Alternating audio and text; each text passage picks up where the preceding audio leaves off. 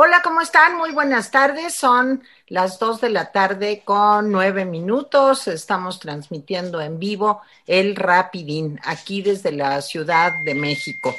Y bueno, pues hoy es 12 de octubre, ya tendremos mucho que comentar alrededor de Cristóbal Colón, seguramente el día de hoy, una mañanera no tan larga como la, a las que nos tenía acostumbrado el señor presidente. Y como todos los días, saludo a Jaime Guerrero. Jaime, ¿cómo estás? Muy bien, Tere, aquí, listo. Listos con una invitada que nos da muchísimo gusto recibir. Ustedes la conocen. Ella fue senadora, diputada, ex legisladora, como les estoy diciendo, una mujer muy preparada y una mujer que ha luchado mucho, mucho, mucho, mucho por nosotras las mujeres. Angélica de la Peña. Angélica, ¿cómo estás? Pues bien, Tere, mucho gusto en saludarte desde acá, Jaime. Hola, bienvenida, Angélica. Gracias por la invitación. Qué bueno que estás con nosotros el día de hoy. Mañana estará con nosotros Mónica Uribe, desde luego. Jaime Guerrero, te escuchamos. A ver, ¿cómo va el horror de hoy? ¿Cómo va el horror de hoy? Bueno, antes que nada les eh, pido que se suscriban si les gusta, que toquen la campanita, que le pongan like, que compartan y si no le gustan, pues de todos modos suscríbanse y mándeselo a sus enemigos, a los que no quieran, para que este, digan, me voy a vengar de ustedes y le voy a mandar el rapidín. Bueno, pasando, este, eh, ahorita Tere les va a hablar del evento del sábado, como nos estamos haciendo promoción. Acuérdense que ahí, eh, eh, cuando nos están viendo, abajito de los comentarios, hay unos signitos, ¿sí? Que son como de pesos y otro signito como de, figuritas, pues si quieren ayudarnos ahí pueden hacerlo, ¿sí? Pasemos a cosas menos amables. Eh, de viernes, sábado y domingo hubo 13.015 contagios y 685 eh, muertos. Eh, con todas las reservas que se le tienen a las cifras oficiales, estas son las cifras oficiales, Sí quiero comentar que el número de contagios no está bajando de manera importante. Eh, sí, el número de muertes, por lo menos oficialmente, sí está bajando, pero bueno, el número de contagios no. Y ya se dio el primer caso de una persona que entiendo que está en el Instituto Nacional de Nutrición, que tiene AH1N1 y eh, COVID. O sea, pues ojalá que salga bien, es una persona que ya está internada y seguramente los doctores están atendiéndolas. Les comento, lo trató el presidente brevemente, pero lo de las casetas es una nota del, del Reforma, de las que le gustan. Ya saben que el presidente se levanta en la mañana y lo primero que hace es leer el Reforma. Y después de leer el Reforma, pregunta qué está haciendo Frena.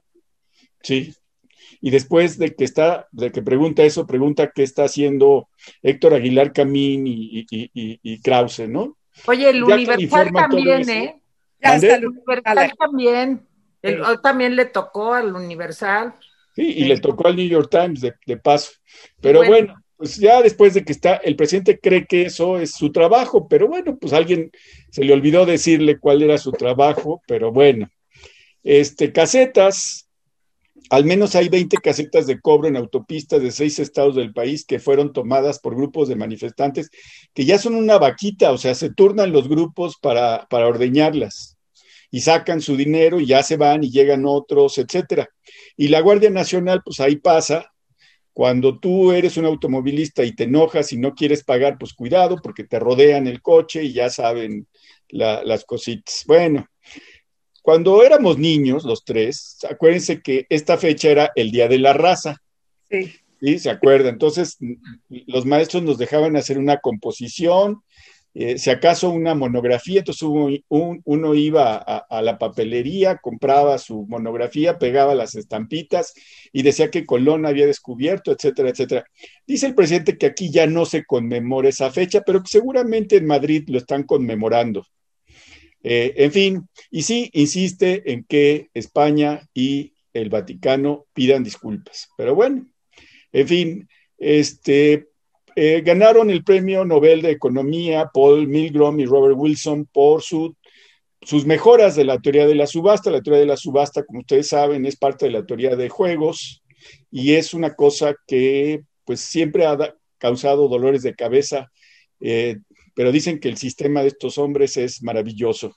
En fin, eh, ahora sí, eh, ah, les comento una cosa, Dakota Prescott, el mariscal de campo de los Vaqueros de Dallas, se fracturó el tobillo y va a estar fuera toda la temporada. Ya sé que no le interesa más que a tres gentes, pero no puedo dejar de mencionarlo.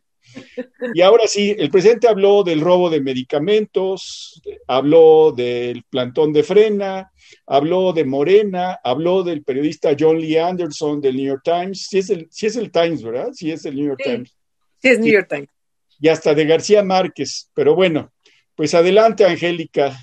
Si quieres comentar algo del, del vaquero que está en el hospital, adelante. No, yo no soy fanática del fútbol. Pero mira, este me parece que sí, hoy nos sorprendió con una mañanera muy corta. Todo el mundo decía, ¿qué? Algo tendría que hacer rápidamente. Y lo que me llama la atención de todo lo que dijo es cómo rehuye su responsabilidad respecto de los cada vez más contundentes señalamientos de eh, la interrupción de los tratamientos de eh, cáncer en niñas y niños.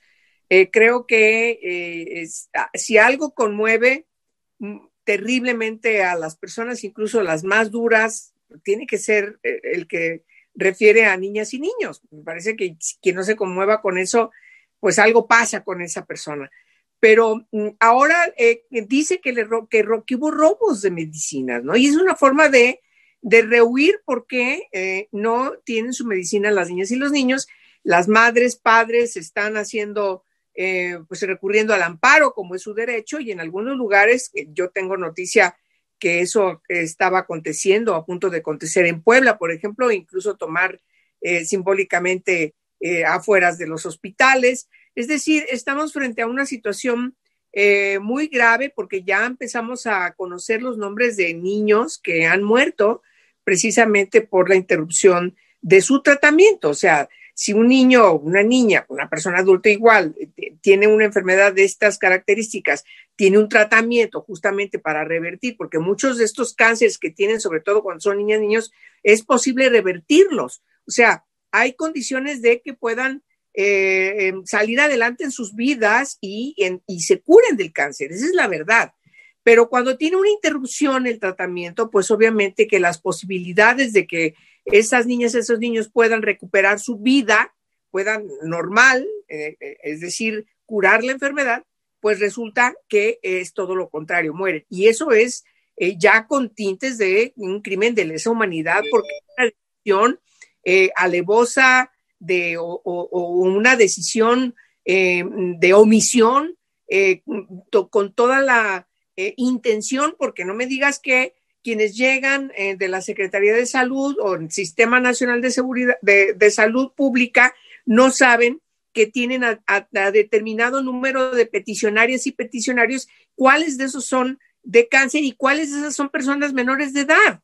Entonces, este, lo correcto es, a siempre había pasado sexenio tras sexenio, que ese tipo de peticionarios y peticionarias en el ámbito de la salud nunca se había tocado, nunca, nunca. Eh, había broncas, eh, discusiones respecto a otros presupuestos, pero en el caso de la salud, nunca había sido este tema, este derecho, un asunto de campaña, nunca, y mucho menos se había llegado a voy a quitar este presupuesto porque voy a recomponerlo, pero ¿cómo? Si va a haber algún cambio de un sistema, de un programa, qué sé yo, se va haciendo paulatinamente, siempre incorporando a que nadie vaya a verse afectado. Y hoy es muy grave lo que está pasando. De tal manera que es injustificado que el presidente diga que se robaron, se robaron las medicinas. ¿Quiénes se las robaron? ¿Dónde se las robaron? ¿Cuáles fueron? ¿Qué denuncias hay respecto a eso? Porque él acostumbra siempre a señalar que se cometen muchos delitos, pero nunca en ninguna, ninguno de los temas que dice que hay corrupción hemos encontrado ninguna denuncia. Ese sería mi adelanto. Bueno, pues yo coincido totalmente con Angélica y con lo que comentaba Jaime al principio. Miren, yo vi una entrevista hoy en la mañana con algunos de los papás de los niños con cáncer y lo que estaban diciendo es que no creen absolutamente nada, porque si bien nuestro sistema de salud no ha sido el paraíso ni es como el de Dinamarca, pues sí les quiero decir que, como dice Angélica, nunca había habido un desabasto tan, tan notable, tan eh, verdaderamente lamentable como el que estamos viviendo, pero no ahorita. Esto lo estamos viviendo desde que comenzó la lucha de López Obrador contra la industria farmacéutica. Ahora, eh, que había corrupción, yo no lo dudo, a lo mejor había corrupción. ¿Dónde están las denuncias? ¿Qué laboratorios eran los que estaban coludidos con algunos funcionarios? ¿En dónde se podía realmente establecer un juicio contra estas personas? Pero el presidente nunca hace eso. El presidente lo que hace es, en el momento que no le conviene que algo eh, continúe, lo corta de tajo, con un serrucho, como ya se ha dicho muchas veces. No hay investigación de por medio, no hay nada de por medio más que lo que el presidente dice. Y ahora esto de que específicamente se robaron las vacunas de, las vacunas, perdón, los medicamentos de los niños con cáncer, pues yo les quiero decir que esto a mí también me huele muy mal, me suena poco probable por esto. Hay muchos medicamentos contra el cáncer que tienen que estar a determinada temperatura, que no pueden transportarse ahí en un camioncito de redilas en donde llegan unas personas y se los roban yo quiero, al igual que lo mencionaba Jaime y Angélica, una explicación clara. ¿Cómo fue? ¿Quiénes fueron? Eh, ¿Dónde fueron a parar estos medicamentos? ¿Al mercado negro? Oye, de veras, el problema del desabasto es muy grande por la falta de previsión y porque todos los recursos se los están gastando, vaya usted a saber en qué. Seguramente pues en contrataciones directas. Ustedes saben que eso está pasando en nuestro país desde que llegó esta administración. Yo no digo que antes no hayan sido a lo mejor también personas corruptas, por supuesto, pero esta administración continúa haciendo exactamente lo mismo o peor de cosas por las que tanto hemos luchado. Entonces a mí lo de los medicamentos me parece que sí está llegando a un punto en donde todos tenemos que unirnos y exigir los medicamentos para los niños. Un paciente con leucemia, un niño que, es, eh, digamos que uno de los cánceres más frecuentes en los niños, si se suspende el medicamento, retrocede enormemente su posibilidad de salvarse, como decía Angélica hace un momento. Entonces yo creo que este tema es muy importante, que se están perdiendo muchas vidas y que cuenta, eh, pues digamos, el presidente con la falta de respuesta de la ciudadanía. Yo creo que ya basta de estas muertes de estos niños por la falta de previsión y de responsabilidad de la actual administración. Jaime. Sí, no agrego mucho a, a lo que comentaron mis compañeras, nada más tres cosas rapidísimas. La primera cosa es que a los papás les extraña que les enseñaron una circular, pero no les enseñaron el acta de denuncia. Entonces lo que dicen es, pues si hay un robo de esa magnitud, pues ¿dónde están los papeles que dicen que hicieron la denuncia eh, eh, ante el Ministerio Público? Eso es, eso es una. Y dos, dicen los papás que no les importa que se hayan robado, que la obligación del gobierno es proveerlos de medicamentos. E, esto está bien, esto está más allá de que de que el perro se comió mi tarea, porque eso es, ese es el equivalente del presidente. El presidente dice que el perro que, se comió su tarea que había hecho en Argentina. Además, ya se filtró que esos medicamentos en Argentina, pues este, quién sabe cómo llegaron a México, porque según Cofepris no estaban autorizados y de repente se lo robaron. Eh, hay cosas muy raras. Y tercero, avisaron los padres de familia de los niños con cáncer que mañana, 13 de octubre, en el Monumento a la Revolución a las 12, van a tener una especie de conferencia de prensa, movilización. Eh, no, no, entiendo que no van a ser muchos, pero van a decir lo que ellos saben. Entonces va a ser interesante lo que ellos declaren mañana a las 12 en el Monumento a la Revolución. Nada más agregaría esas cosas. Lo otro es lo que está pasando en Morena. Este, nada más quiero dejar un antecedente para que mis compañeras hablen de esto. Miren, el país está en una crisis económica terrible, como no se había visto en más de 60 años. El país está en una crisis de salud y de seguridad brutal. ¿Cuál es, eh, digamos, la divisa de los dos candidatos más fuertes a la presidencia del partido más fuerte, eh, más hegemónico en el Congreso de este país? Es saber quién le da más gusto al señor presidente de la República. Eh, alrededor de eso. No digo más, Angélica. No, bueno, estamos eh, regresando a una época terrible del presidencialismo duro, en donde el presidente decidía eh, quién iba a ser el, presidente de su partido, quién, que incluso forma parte de su gabinete, recordemos, quiénes están en el Poder Judicial, eh, a dónde se va el dinero, era el único legislador que existía, ¿no? Él decía, se vota esto, esto no se vota. Y por desgracia, eh, hay un libro sensacional que tiene Jorge Carpizo que habla precisamente del presidencialismo y él acota sobre el reto que tuvo el país para ir transitando a dejar atrás esos poderes metaconstitucionales que caracterizaron al, al presidente de esa época del prismo, ¿no? Y hoy estamos regresando otra vez a esa etapa terrible, ¿no? Entonces, eh, con la diferencia de que este, eh, eh, que este presidente no gobierna, ¿no? Porque se la pasa gobernando desde las mañaneras. los otros sí gobernaban, o sea, había un desarrollo que, no se podía ocultar, el crecimiento de las clases medias, que es, es decir, teníamos muchos, muchos problemas de tipo democrático, la exigencia de, dejar atrás eh, eh, eh, el, autoritarismo de, ese prismo duro. Pero en el otro aspecto, México iba avanzando, poco a poco iba avanzando. Y, y, por cierto, de eso escribo hoy, porque el crecimiento de las clases medias, la incorporación a la educación, hace que la sociedad mexicana también avance en su exigencia de mejor, mejor país desde el ámbito democrático, acotar al autoritarismo, eh, las niñas y los niños empiezan a incursionar más en, la educación.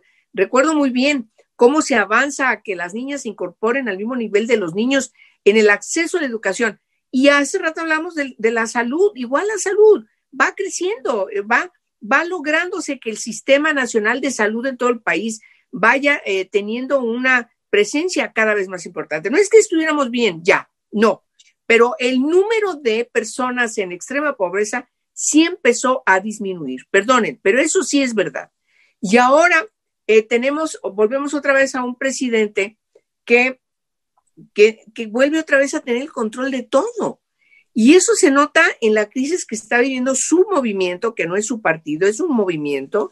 Y tengo la impresión, eh, bueno, yo me voy a permitir contar una anécdota. Recuerdan que siempre teníamos PRD un montón de broncas cada que teníamos una elección interna sillazos, tomas de tribunas, etcétera, etcétera, consejos que no dejaban que se realizaran, congresos con... Bueno, acabamos de elegir presidente nacional, Consejo Nacional, direcciones en las 32 entidades, eh, presidencias, eh, direcciones en todos los municipios, toda la estructura al mismo tiempo vigilada por el INE. No hubo absolutamente ninguna bronca. ¿Por qué? Porque todos los camorreros se fueron a Morena. Y hoy eso estamos viendo ahí. La verdad, es la verdad. Usted, primera vez yo le digo, oigan, esto hay que festejarlo. Primera vez en el PRD no tenemos broncas en el proceso electoral interno. Todos se fueron para allá y ahorita estamos viendo este papelón que están haciendo Porfirio que quería ya llegar porque había ganado con dos votos, iba a ser el presidente. Es decir, es algo verdaderamente deleznable a mí no me importa mucho lo que pase con Morena. Me preocupa que el presidente vaya a utilizar más bien a, otro movimiento que está constituido, institucionalizado, como los servidores de la nación, que son los que están repartiendo dinero en efectivo a la gente. Esa parte es la que a mí me preocupa muchísimo, porque eh, ya lo vimos ahora en Coahuila y lo vimos en Hidalgo, pues llegan en las peores formas de ese prismo corporativo donde compran el voto con lana. y con la lana de los programas asistenciales, eh, de prebendas que entrega López Obrador por X o Z eh, cuestión, y que me parece que esa es la parte más preocupante que vamos a enfrentar como un gran obstáculo para que logremos una, eh, una verdadera democracia. Es parte de los retos que tenemos que, que seguir platicando ahora para el 21 y eh, francamente esa es la parte que me preocuparía en todo caso del proceso que se está siguiendo para constituir ese instrumento electoral de López Obrador. Pues miren, a, a mí me parece que además de darle gusto al jefecito, como dice Jaime, yo creo que también hay otra cosa muy importante. Quien quede en la dirigencia de Morena, pues va a palomear las listas. Y de eso se trata todo ahorita, se trata de las listas. ¿Tú crees que no, que las va a palomear nada más AMLO? AMLO, AMLO va a decidir quiénes van a ir. Pero yo creo que con la generosa ayuda, pues a lo mejor de Mario Delgado y el señor Marcelo Ebrard, o sea, digo, veamos cada quien para quien trabaja. Ahora, a mí hay algo que me llama mucho la atención de lo de Muñoz Ledo eh, de pronto aparecen unas chavas feministas, tapizan la entrada de las oficinas de Morena, ¿se acuerdan esa casa? Yo nunca la conocía, afortunadamente, pero por fuera se ve muy bonita en las calles de Chihuahua, si no recuerdo mal, eh, porque ahora resulta que Porfirio eh, Muñoz Ledo, pues es un acosador. Ahora, lo que yo digo es, oye, ¿y si era un acosador? Bueno, de veras, ¿qué, cosa, a los 87 años o 90 o no sé cuántos tiene, ok, ya ahí suena increíble, pero si de veras en su juventud o en su madurez o en su vejez fue un acosador, ¿a poco hasta el día de hoy se dieron cuenta? ¿Qué no sabían cuando lo hicieron diputado de Morena? ¿Qué no sabían cuando fue candidato a ser el, el presidente de su partido Morena? ¿Se enteraron hoy? Está muy raro, ¿no? Está realmente muy raro. Y me parece, sí, lamentable que la carrera política de Muñoz Ledo termine en un zafarrancho de este tipo, acusado de acoso laboral, de acoso sexual, a una edad, pues y miren que yo soy una señora mayor, pero no tanto, pero sí me parece lamentable el fin de una carrera política pues de este modo. Y lo del señor Mario Delgado, pues realmente no tengo manera de calificarlo, todo lo que gastaron en los espectaculares, toda la inversión que se ha hecho, porque todo es a punta de billetazos, eh, pues como resuelven las cosas en Morena entonces creo que es lamentable. Y la respuesta del presidente lo que es es asombrosa, porque dice, no, yo no me quiero meter en lo de Morena, porque yo gobierno para todo el pueblo. Gobierna para todo el pueblo, pero si desde que llegó está diciendo que los que no estamos de acuerdo con él somos conservadores, que los que no estamos de acuerdo con él somos neoliberales, que somos sus adversarios. Ahora ya gobierna para todos, ¿desde cuándo? Desde el viaje de la señora como embajadora de México ante Europa, ahí fue donde ya decidió que sí gobierna para todos. Angélica, ¿dónde podemos leer tu artículo de hoy? Hoy está en el Sol de México, en análisis, ahí escribo todos los lunes y ahí está y también Estoy del, del derecho que tenemos a organizarnos. Sí, y también les recuerdo que yo siempre comparto el artículo de Angélica en mi Twitter, así que ahí también lo pueden encontrar. Y yo escribí un artículo también, ya que Jaime no me hace promoción el día de hoy, yo también escribí un artículo hoy en etcétera. Una lana, Tere. Exacto, en etcétera, sobre el viaje de nuestra embajadora a Europa. Eh, de veras no se lo ah. pierdo también, ¿eh? A ver, Jaime. Sí, bueno, eh, ahora que hablaba Angélica, me acuerdo que cuando el 2012 eh, López Obrador compitió por la presidencia y perdió, me acuerdo que en varias conferencias de prensa pues le echaba la culpa al PRD. Es decir, él, él era del PRD, pero era como si no fuera del PRD. Eh, alguna vez, varias veces dijo, eh, eso. Y, me acuerdo que cuando llegaba eh, Andrés Manuel a los lugares, a los eventos, pues él tenía su estructura propia, incluso a veces marginaba a la dirección local del PRD, ¿sí? Porque no confiaba en ellos. Entonces, eso, eso se vio mucho, se quejaron, yo tengo varios amigos que me decían, es que este cabrón, así decían, llega y no te pela, hace las cosas como quiere, donde quiere, tú le apartas los lugares y él dice que no, etcétera. Entonces, sí, este, eh, yo no dudo que el presidente quiera que se vote por Morena, pero que la operación política no la va a hacer Morena. Yo creo que este es un punto muy importante porque los ciudadanos podemos ser ciudadanos vigilantes de este personal de, que trae su, chalequito, que se encarga de dar eh, las prebendas, los, los, obsequios. Yo creo que hay que vigilar a estas gentes. Eh, hacen su trabajo finalmente, pero hay que vigilarlos sin, sin agresión y, y, demostrar pues que ese va a ser, yo supongo, el control operativo que se haga desde Presidencia de la República. Y, y yo tengo un comentario perturbador que se me estaba ocurriendo porque me puse a leer textos sobre los golpes de Estado en América Latina, que pues, es una larga, larga tradición en América Latina, sobre todo en Sudamérica.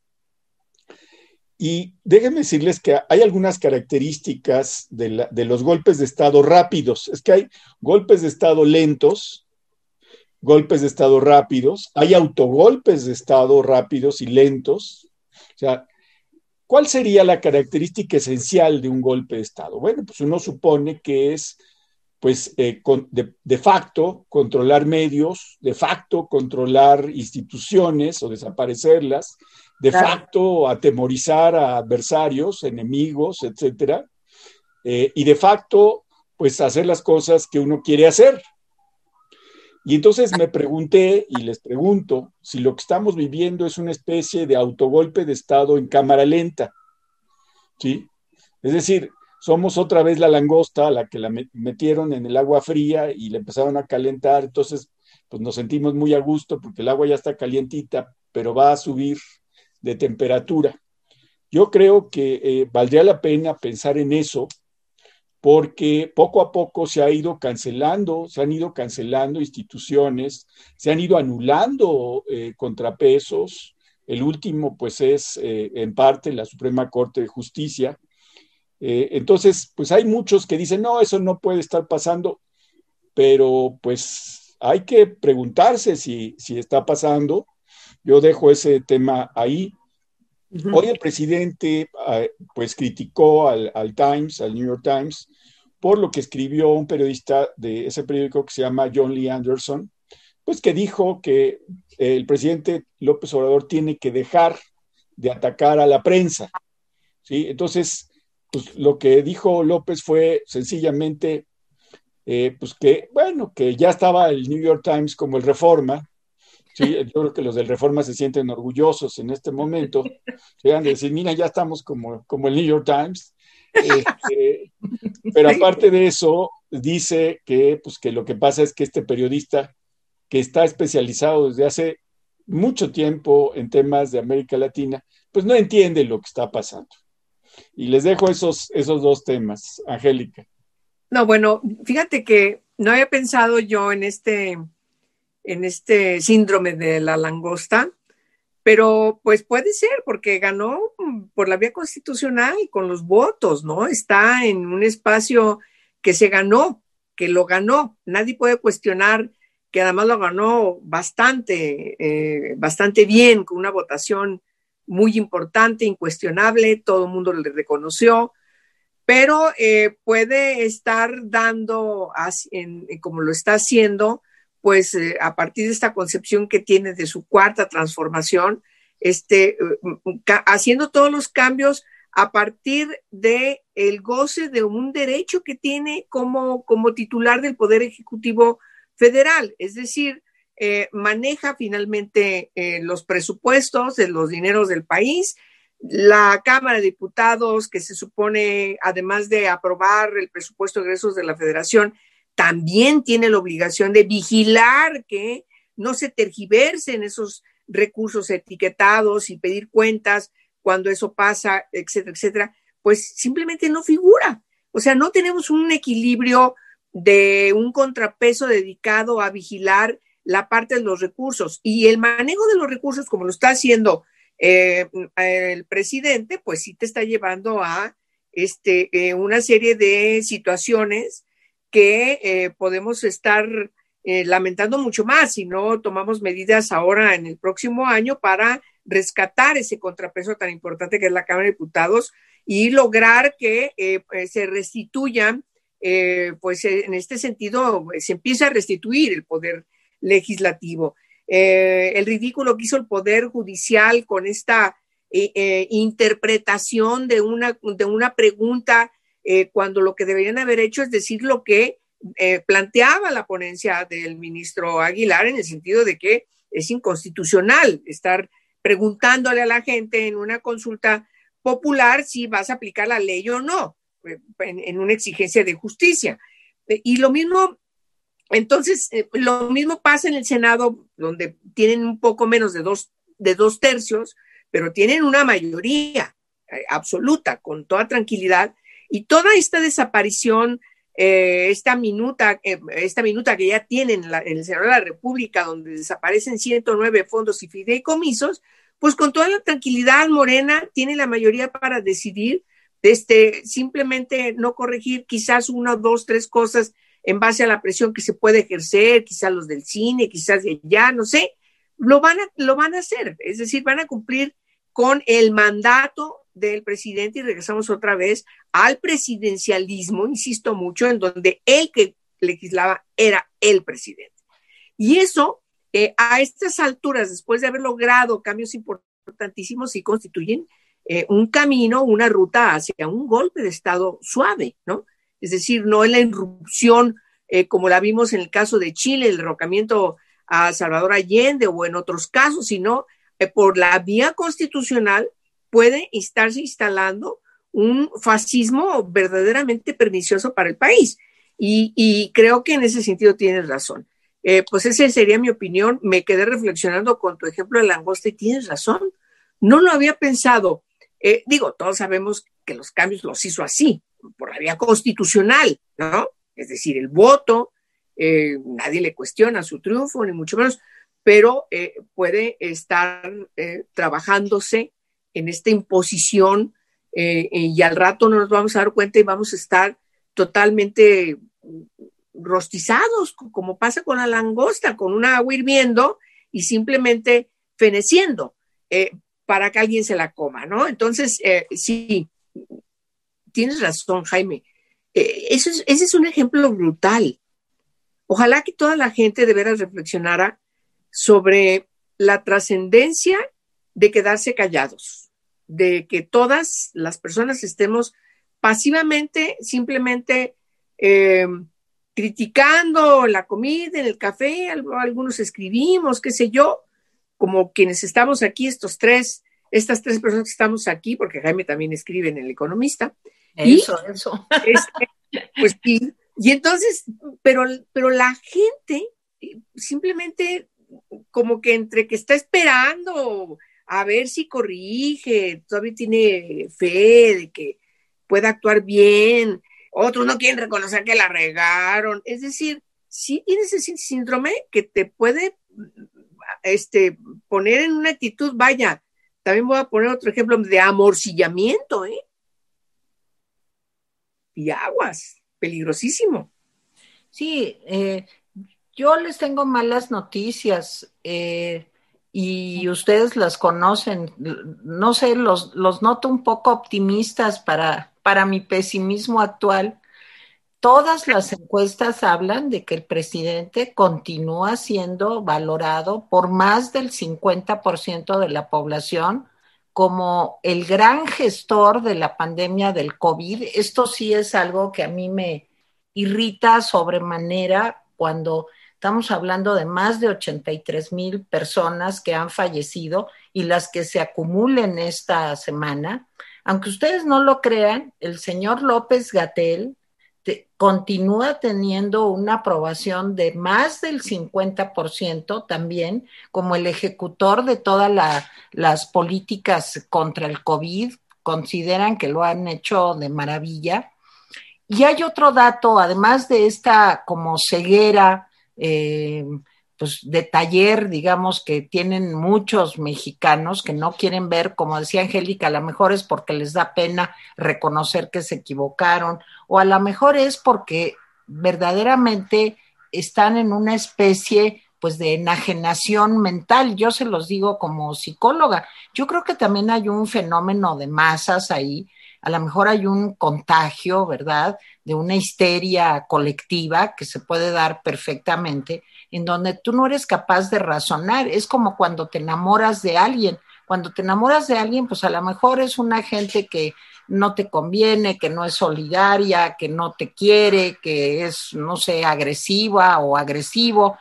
Y finalmente, cuando estás en este estado alterado de conciencia, que así se llama, pues tú, a ti te parece que es perfecto y que no hay modo de que, y tu mamá te dice, oye, mijita, pero no trabaja, este, de veras te vas a acosar con él, o, o, al, o al chavo, oye, pero esta chava, pues, este, realmente mira cómo maltrata a su mamá, o qué sé yo. Este, pero cuando uno está enamorado, pues uno no ve los defectos del otro. Entonces yo empiezo a pensar que en México hay una especie de fenómeno colectivo de masas, pues que le impide razonar, porque no son personas, eh, digamos, todas, es una distribución normal de la inteligencia, eh, hay personas muy inteligentes que piensan así y personas también normales o abajo del promedio. Entonces yo creo que sí hay un fenómeno de masas por estudiar en este tipo de endiosamientos a los que llegan determinadas sociedades pues como pasó con Hitler, como pasó con Mussolini, como pasó, etcétera. Digo, ¿para qué mencionamos? Eso por un lado. Por otro lado, también les tengo malas noticias porque todo el proceso de militarización que está sufriendo el país es exactamente el ejemplo de Jaime de la Langosta. O sea, primero iban a hacer Santa Lucía, después eh, iban a manejar las pipas, después iban a construir las sucursales bancarias del Banco del Bienestar o como se llame. Después ahora van a construir también el aeropuerto de Tulum. Después van a, vigilar este, todos los puertos. O sea, la militarización es algo que estamos viendo día tras día y no nos damos cuenta, creemos que eso es normal, que bueno, pues ahora manejan los puertos, bueno, pues ahora son constructores. Ayer daba el dato, Jaime, y me quedé de veras preocupada con lo que dijiste, Jaime, de que la empresa constructora más importante de México es la Sedena. Escuchen eso.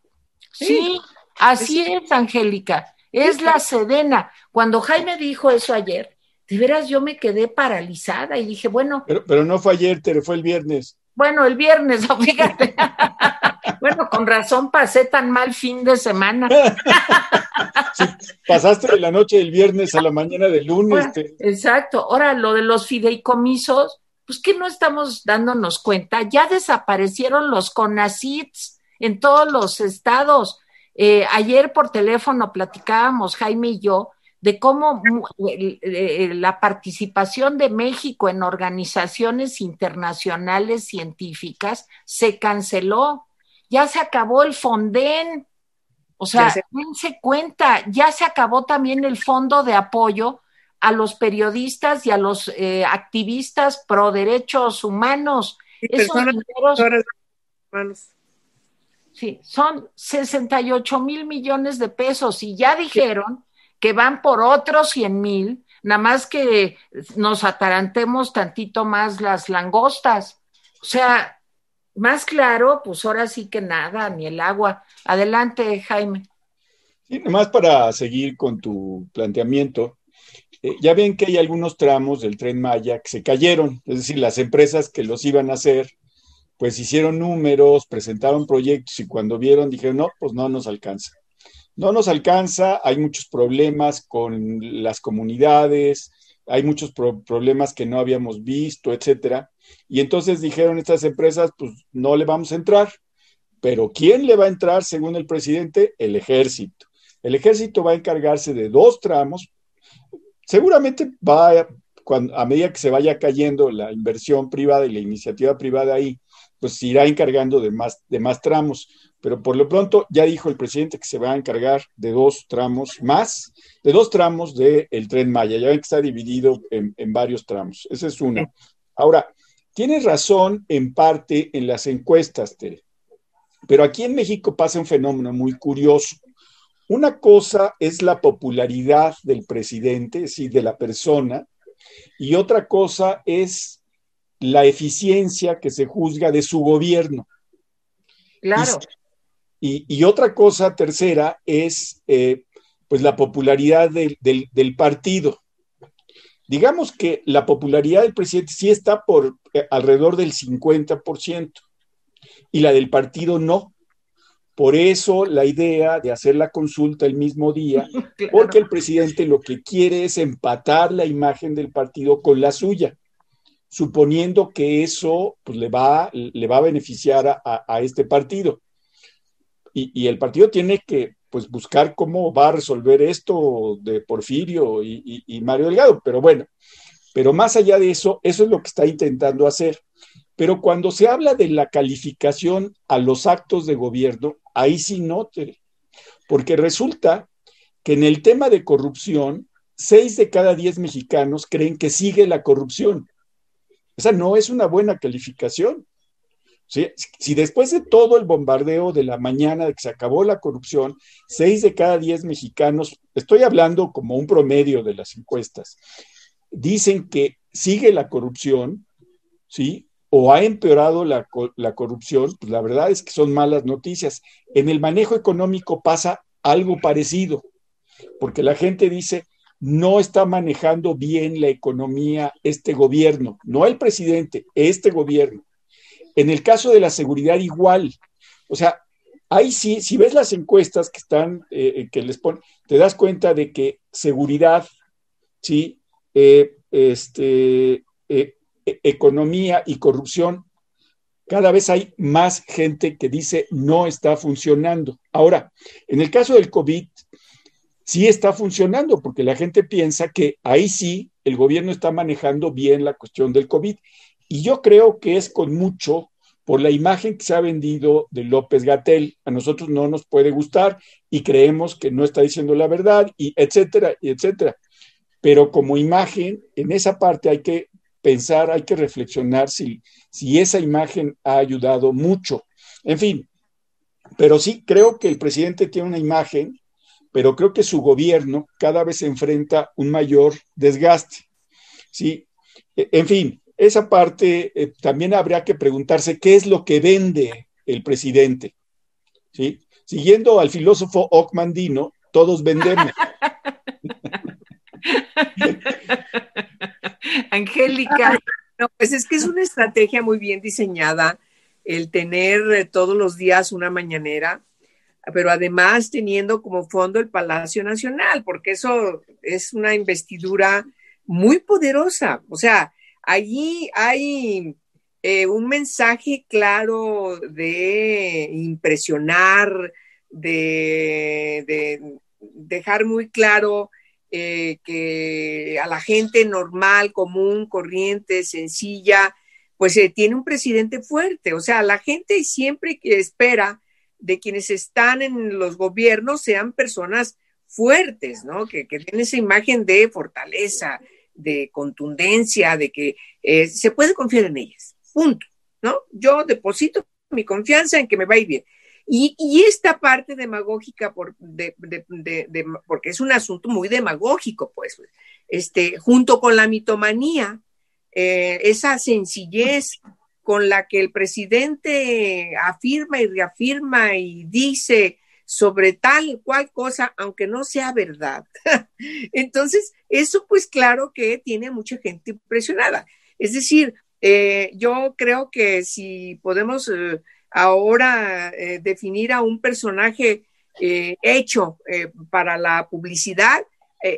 AMLO es un personaje hecho para la publicidad, es decir, está sus mensajes sencillos, sus mensajes cortos, este, el repetir, repetir que no hay corrupción, que se va a castigar a los malos, que aquellos son los malos, este, que son los neoliberales, o sea, todo eso así repetido y repetido. Y insisto, no quiero utilizar una palabra fuerte, pero dice con una facilidad cada mentira. O sea, hay una mitomanía ahí muy peligrosa que eh, pues está dicha especialmente para seguir estando en la imagen, eh, pero también tener atolondrada la oposición. ¿Qué, ¿Qué, estamos todos los días pensando? ¿Qué vas a escribir? Tere, ¿tú qué te preguntas qué vas a escribir cuando te toque escribir? Pues necesariamente vas a tener que ver la agenda de ese día. Él te está ordenando, porque así te lanza. Este es el mensaje. Ya todo el mundo nos tiene preocupados y, ocupados. Nos tiene ocupadas con sus cortinas de humo también. O sea, es decir, estamos frente a un fenómeno de publicidad este, desde el poder de la presidencia de la República que eh, pues no va a ser fácil. Tiene razón, Jaime no va a ser fácil remontar, y tú lo dices muy claramente, Tere, de que ya estamos metidas, este, eh, guisadas prácticamente en mantequilla como langostas. Sí, es verdad, pero a ver, este, tenemos, por eso nos va a costar más trabajo, por eso nos va a costar más trabajo. Y yo creo que hay que eh, insistir mucho en que la gente abra los ojos, y pero sobre todo otra cosa, que la oposición se una.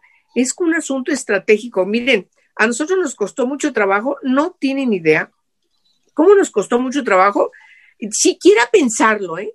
ya no concretar, siquiera pensarlo, en tener posibilidades de una alianza con el PRI, pues, toda la vida, la, una fundamentación esencial de nuestra existencia como PRD es ir contra el PRI, porque ese era el enemigo. Y ahora resulta que no, que tenemos que estar pensando en cómo nos unimos hasta donde podamos, incluso con el PRI, porque de otra manera nos va a avasallar a todos y nos va a aplastar como hormigas. o sea, sí debemos, yo francamente estoy muy preocupada. Una amiga, no digo nombres, pero que viven en el norte del país, o sea, toda mi familia, mis amigos, parientes, los de las ya están en otro rollo en Estados Unidos, ¿no?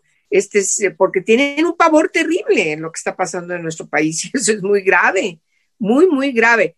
Claro, nosotras aquí vamos a estar, aquí seguiremos, aquí moriremos, pero francamente sí, las situaciones en las que nos pone este gobierno son terribles. No, no, no, no lo merecemos como país, de tal manera que hay que insistir mucho en nuestra organización como un derecho inalienable. Miren, esto que decía Angélica es muy cierto, desde luego, es un showman. Más bien es un estandopero el señor López Obrador. Él debería de estar en un bar con un micrófono enfrente y contando anécdotas y diciendo cosas y tal. Lo que pasa, y perdón que saque otra vez la psicología, es que él toca temas arquetípicos que le pegan al inconsciente colectivo de nuestro país, de veras. O sea, esto de Cristóbal Colón, y no quiero que nos vayamos eh, sin que yo comente esto, a mí lo de Cristóbal Colón me parece algo lamentable. O sea, el señor Cristóbal Colón no quería venir a América, le salió mal el viaje. Sabía que América existía. Pues claro, pues sí, él iba a las Indias a ver si podían hacer más negocio. Eso era lo que estaba haciendo. Perdón, Angélica, no te oí. Lo que iba por canela y por pimienta. Pues sí. a la India, las Indias. Entonces este señor llega aquí a México, bueno, ni a México, nunca pisó, no México, no pisó el continente, llegó a una isla, ¿sí? Bueno, y ahora quitar la estatua de Colón y decir que tenemos que reflexionar los mexicanos. Así oía el secretario de gobierno de la señora Sheinbaum el día de hoy diciendo que teníamos que reflexionar seriamente si volvía la estatua de Colón o no. Pero ¿qué es esto? ¿Pero qué es esto? O sea, de veras nos damos cuenta de miren, no, no creo que sea ignorancia, porque yo creo que también hay gente en Morena, pues más ilustrada y que entiende lo que pasa. Es que es seguir ciegamente, es la lealtad ciega. Ya lo dijo el presidente hace un par de semanas. No importa que lo que diga sea tírense por este barranco.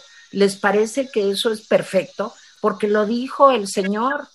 Entonces, esto de Cristóbal Colón me parece lamentable y se da en unas circunstancias aún más lamentables. La señora no primera dama, ¿qué hace en Europa? No que todos le tienen que venir a pedir perdón al señor López, a, México, digamos. O sea, ¿y qué hace mientras la señora embajadora plenipotenciaria yendo a Italia, yendo a Francia, yendo a Austria, este, ¿en calidad de qué? Si ella cuando le preguntaron de los niños que por qué no recibía a los papás de los niños con cáncer, dijo que cualquier cosa la trataran en Palacio Nacional, que las quejas iban para Palacio Nacional, que ella no era primera dama de nada ni de nadie. A esa señora es a la que mandamos a Europa con tantos resabios y rencores que tiene contra Europa el presidente.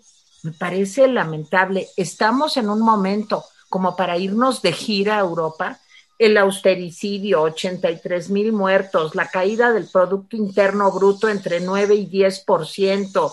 Eh, eh, ¿En qué momento estamos? La inseguridad fue el fin de semana más violento que se ha vivido en México este.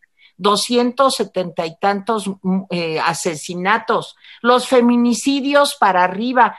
Este es el momento para que una señora que no quiere ser nada, que no es primera dama, que pues quién sabe qué onda, la misma señora de mamado nervo, la misma señora que dijo que el sol da vueltas alrededor de la Tierra, se vaya de gira artística a Europa, a mí me indigna. Pedir perdón, ¿a quién va a pedir perdón? ¿A los pueblos originales? ¿Quiénes? Ah, entonces también los aztecas tienen que pedir perdón. No, pues yo puse eso y, a Jaime le dio casi el ataque porque yo decía, oye, pues los aztecas también que pidan perdón por haberle sacado el corazón a tanto tlaxcalteca, porque pues de veras a eso se dedicaban.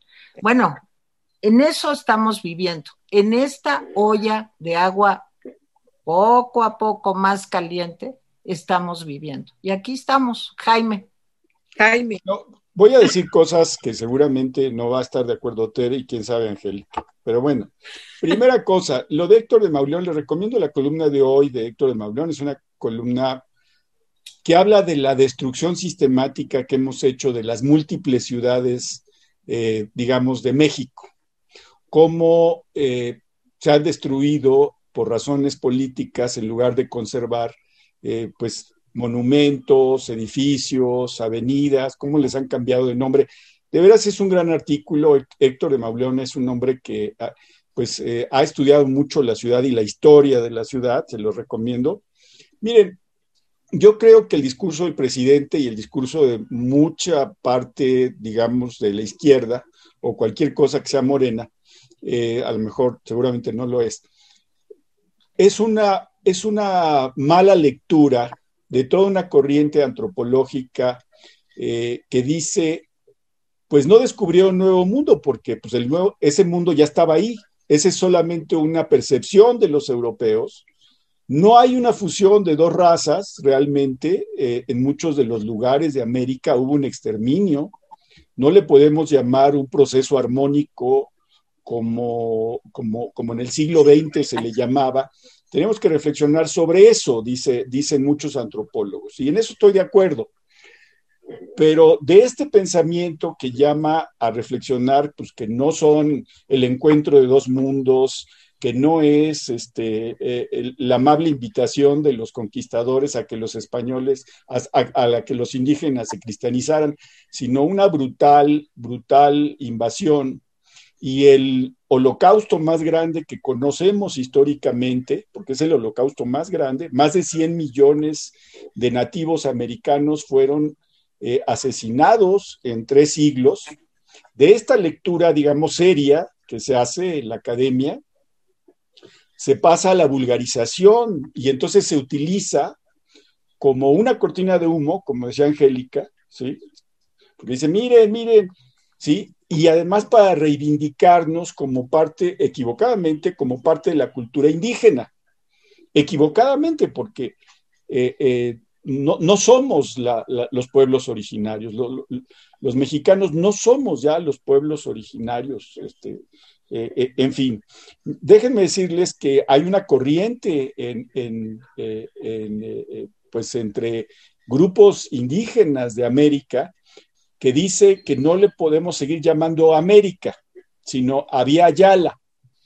Avia Yala significa tierra en plena madurez y era como una tribu, como un grupo, eh, eh, un, pueblo indígena de Centroamérica le llamaba a su, digamos, a su, a su derredor, Avia Yala. Miren, más allá de estas discusiones, porque acuérdense que el nombre de América también fue casual, porque Américo Vespucio puso ahí América y dijeron, ah, pues se llama América. O sea, hay una serie de cosas, pero sí me parece que eh, eh, vulgarizar toda esta corriente antropológica que a mí me parece seria y con la que yo me siento identificado y convertirla en un, en un bastión político contra los supuestos o reales conservadores, ¿sí? y utilizarla para discutir si este, Colón venía en representación de los reyes de España, que España no existía, por cierto, ¿sí? Así es. Este, en fin, y que vino a conquistar a México, que México tampoco existía, por cierto. En fin, me parece que es una vulgarización de todo esto y es una cortina de humo, es una cortina de humo del presidente para no hablar de los problemas más graves. Y yo simplemente terminaría mi participación externando mi preocupación por los actos de provocación institucionales y reales contra el plantón de frena. ¿Sí? Más allá de simpatías y antipatías, pues sí, hubo un grupo que se acercó, los han estado hostigando ¿sí? Eh, sistemáticamente. Y bueno, pues los hostigan también institucionalmente, porque dice Sheinbaum que ocupen las, las carpas, eh, el, presidente que ocupen las carpas, etcétera. Eh, en fin, a mí lo que me preocupa de todo esto es que eh, cuando a las oposiciones tú les contestas con la puerta en la nariz, se radicalizan. Y si ya de por sí eh, hay mucha radicalización eh, en este país, un país muy violento, yo reitero lo que dije el viernes, me preocupa que entre el cerrón en la, en la, nariz a las oposiciones, sean empresariales, feministas, de izquierda, de derecha, de arriba, de abajo, eh, empiecen a buscar cómo manifestarse. Aquí hay que, hay, hay que recordar una cosa. En los 70 se abrió el espacio para que las, las oposiciones se institucionalizaran. Yo prefiero oposiciones institucionales que oposiciones que te burles de ellos en la mañana y dentro de un año no sepas a dónde va esto. Y sobre todo en un país en donde hay tantas armas, ¿sí? Y donde hay tanta, tanta muerte. Y con esto termino mi, intervención. Angélica, una conclusión. Bueno, eh, la, mi conclusión es eh, que eh, México es una multiculturalidad ciertamente como lo dice Jaime.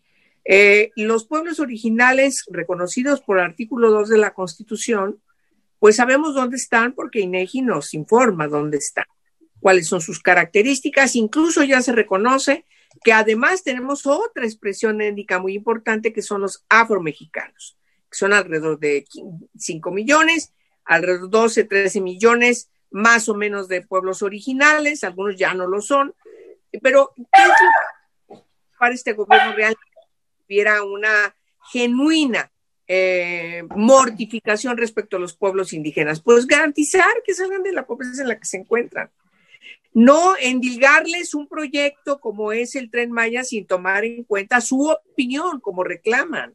Es decir, hay una violación del convenio 169 del OID que obliga, que obliga al gobierno a la consulta de todos estos pueblos. Si realmente se quiere reconocer sus derechos, porque se aplique lo que dice el artículo 2. Y por supuesto, los sistemas normativos no pueden estar por encima de los derechos humanos, como lo reafirma el artículo segundo de la Constitución. De tal manera que no se tendría por qué andar yendo reclamándole a España de, eh, de lo que después se construyó y de lo que ahora este, estamos eh, viviendo eh, en, gobiernos anteriores, pero también en estos dos años de un gobierno que no muestra una real preocupación por los pueblos indígenas. Y ahora nos tiene en, el chisme respecto de cómo iba vestida la señora. O sea, que también es una cosa rarísima, ¿no?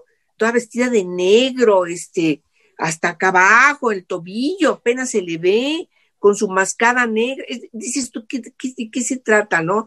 Es algo muy patético, francamente, porque coincido con Jaime. No digo más, es cortina de humo. Nos tiene ahí distraídas y distraídos en, para no hablar de todo el desastre eh, que está ya empezándose a notar de quienes están reclamando un poco tarde por la desaparición de los fondos y de los fideicomisos, eh, las broncas de la pandemia, que tenemos una crisis porque no sabemos cuál vacuna finalmente se va a poder comprar, se especula de que ya no hay manera de volver a comprar eh, otra dosis para la vacuna contra la influenza, es decir, estamos frente a una crisis eh, terrible de falta de recursos porque este señor dilapidó todo y el poco dinero que está juntando, pues se lo está llevando a ponerlo en un barril sin fondo que es en sus dos bocas y rescatando a Pemex en vez de estar pensando en cosas mucho más concretas derivadas del Acuerdo de París. Voy ahí lo dejo. Este, muchas gracias por la invitación. De una vez les mando un beso y voy a escuchar a Tere su conclusión.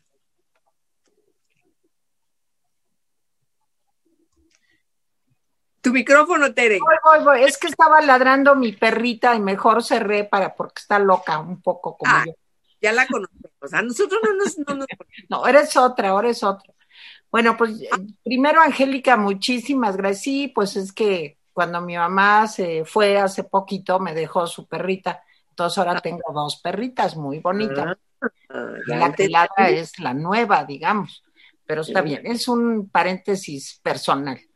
Mira, yo lo que siento es que los que tenemos que pedirle perdón a los pueblos indígenas somos nosotros, o sea, todos los gobiernos pasados y presentes de este siglo y del siglo pasado, que ya estábamos aquí y que pues, realmente nos preocupa poco, somos un, un país donde la discriminación es enorme, donde el bullying por el color de piel, por la preferencia sexual, por el género, eh, en fin, es altísimo. Y, pero yo no necesito que me vengan a decir que España tiene que venir a pedirles perdón. Yo les pido perdón en lo que a mí me toca y miren que yo tengo sangre indígena y tengo sangre negra, me consta. Entonces, este, en fin, yo creo que nosotros somos los que tenemos que responsabilizarnos de eso. Y también hay que pedirle perdón a los mestizos, porque este lío en el que estamos metidos tiene que ver con la desigualdad espantosa que existe en nuestro país.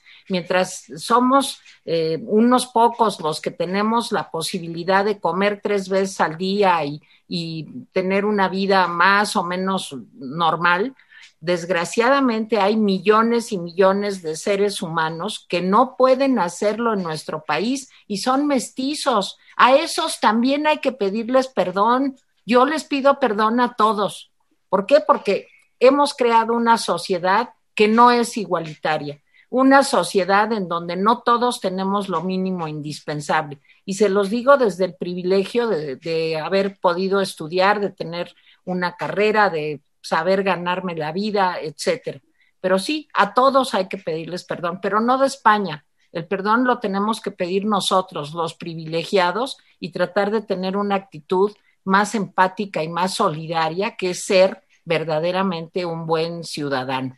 Y yo también ahí lo dejo. No te vayas, Angélica, todavía, porque ahorita viene Jaime Guerrero con lo que nos dijeron.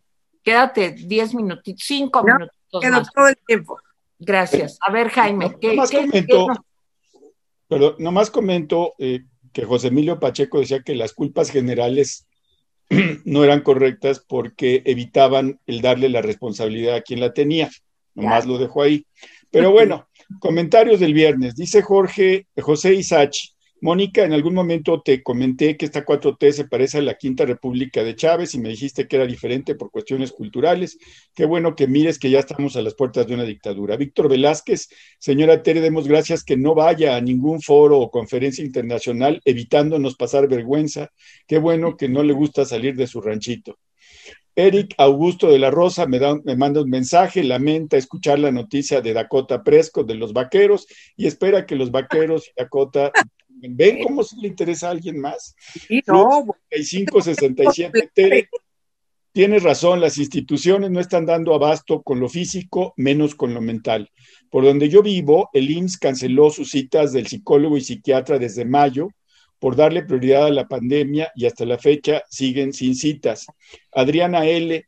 Qué pena que cuando AMLO dijo que eran primero los pobres, se refería a que eran los primeros que se iban a quedar sin trabajo, sin medicinas, sin alimento, sin salud y sin vida. Didi, Didi, Tere, tus programas rapidines nos deprimen. Qué bueno que tienes el antídoto. Amigos y amigas, tenemos que participar en redes sociales, Face, WhatsApp y sobre todo escuchar los conversatorios. Un amigo mío ya se suicidó. No se vale. No, no, no. Soto. Lo lamentamos mucho, Didi. No, eh, o sea, es Desgraciadamente hay mucha gente que la está pasando muy mal. Sonia Soto, a López deberían darle pena las remesas, pues si nuestras familias nos mandan dinero, es que aquí no hay ingresos, no hay trabajos, porque él no ha hecho nada por la economía de México. Presume de lo que es culpable, qué vergüenza. Comentarios de hoy, Esencias de Mujer, un pésame a Jaime por Dakota Prescott. Here we go, Steelers. Ven, ven, le felicitan y le van a otro equipo. Bueno. Verónica Zamora, Jaime, a mí sí me importa Dakota Prescott, Memo Villarreal, Sheinbaum, que quería ser su rotonda de los héroes latinoamericanos. Eh, Chávez, Maduro, Morales, Castro, López. Eh, Verano Yáñez, me saludan, porfa. Hola, Verano. Hola, hola. Hola. Leticia Prieto, estimada Tere, cuando dicen que es como antes, están equivocados. Por medio del Seguro Popular me atendieron en cancerología de super primera, 25 quimios, quimios tomadas, 35 radiaciones, operación. Jorge Laredo, don Jaime, por favor mencione que desde ayer México desbancó a Italia y ocupa el primer lugar de letalidad por COVID-19 con 10.2. Pues ya lo dije. Gaby Mo, don Jaime, será un arma de dos filos que López le dé tantas concesiones y poder a los militares y que estos se le reviertan. Pues yo creo que sí es un arma de dos filos, pero no sé si se le van a revertir a él, creo que se nos van a revertir a los demás. Sí, Gerardo Navarrete, Tere, cuando citan el porcentaje de popularidad o aceptación de López, ¿a cuántas personas se aplican las encuestas o a qué niveles de la sociedad se aplica? Pues hay diferentes encuestas, algunas son telefónicas, todas las de la pandemia fueron telefónicas, otras ya empiezan a hacer de casas, algunas son encuestas de 1.300, 2.000 personas en toda la República. Se trata estadísticamente de que sean muestras representativas. Eso está muy estudiado por los estadísticos y los actuarios. Jaime. Noemí Quesada, Tere, ¿me puedes explicar, por favor, si ya hay muchos arrepentidos de ese aproximadamente 30% del padrón electoral que votó por AMLO? ¿Cómo puede tener un 50% de aprobación? Sí, bueno, Mary White dice, yo no estoy en contra de que España se disculpe, Bélgica se disculpó con el Congo hace poco, pero que quede claro, si España se disculpa con México mestizo, que México mestizo se disculpe. Los mexicanos mestizos son los más racistas con los indígenas. Saludos desde Acapulco, California, Baja California, Texas, Cancún, Alemania, Querétaro, Texcoco, Costa Rica. Después de Texcoco sigue Costa Rica, ya saben, ¿no? Saludos especiales a Esencias de Mujer, Yolanda Antunes, Sergio Díaz, que nos donaron por el super chat. Pues gracias, gracias. Gracias. Gracias, Angélica. Qué bueno que, estás acá. gracias. De la Peña, de veras un gusto tenerte aquí. Sabes lo que te quiero y admiro, así que me da muchísimo gusto. Ya sabes, yo también te quiero mucho, te, te admiro muchísimo. Y Jaime, también. Gracias, igualmente. No, ya nos puso a parir chayotes, Jaime, con lo de las langostas, caray. pero Mañana traemos nuestro disfraz de langosta. Oiga, nada más antes de irnos rápido, acuérdense que el sábado vamos a tener nuestro conversatorio y este sábado va a estar más alegre que el de la semana pasada, que fue sobre depresión, suicidio, y vamos a hablar de cómo le hacemos para tener un sistema inmunológico mejor. qué tenemos que hacer, qué tenemos que comer, eh, qué actividades debemos emprender. De todo eso vamos a hablar el sábado. Si se quieren inscribir, acuérdense que es chiquito, no, no podemos recibir a muchos porque lo que queremos es platicar con ustedes. Es el 5563 07 03 40. 5563 07 03 40. Angélica, muchísimas gracias. Muchas gracias, Tere, Jaime. Adiós. Adiós, Jaime. Hasta mañana. Bye. Bye, adiós.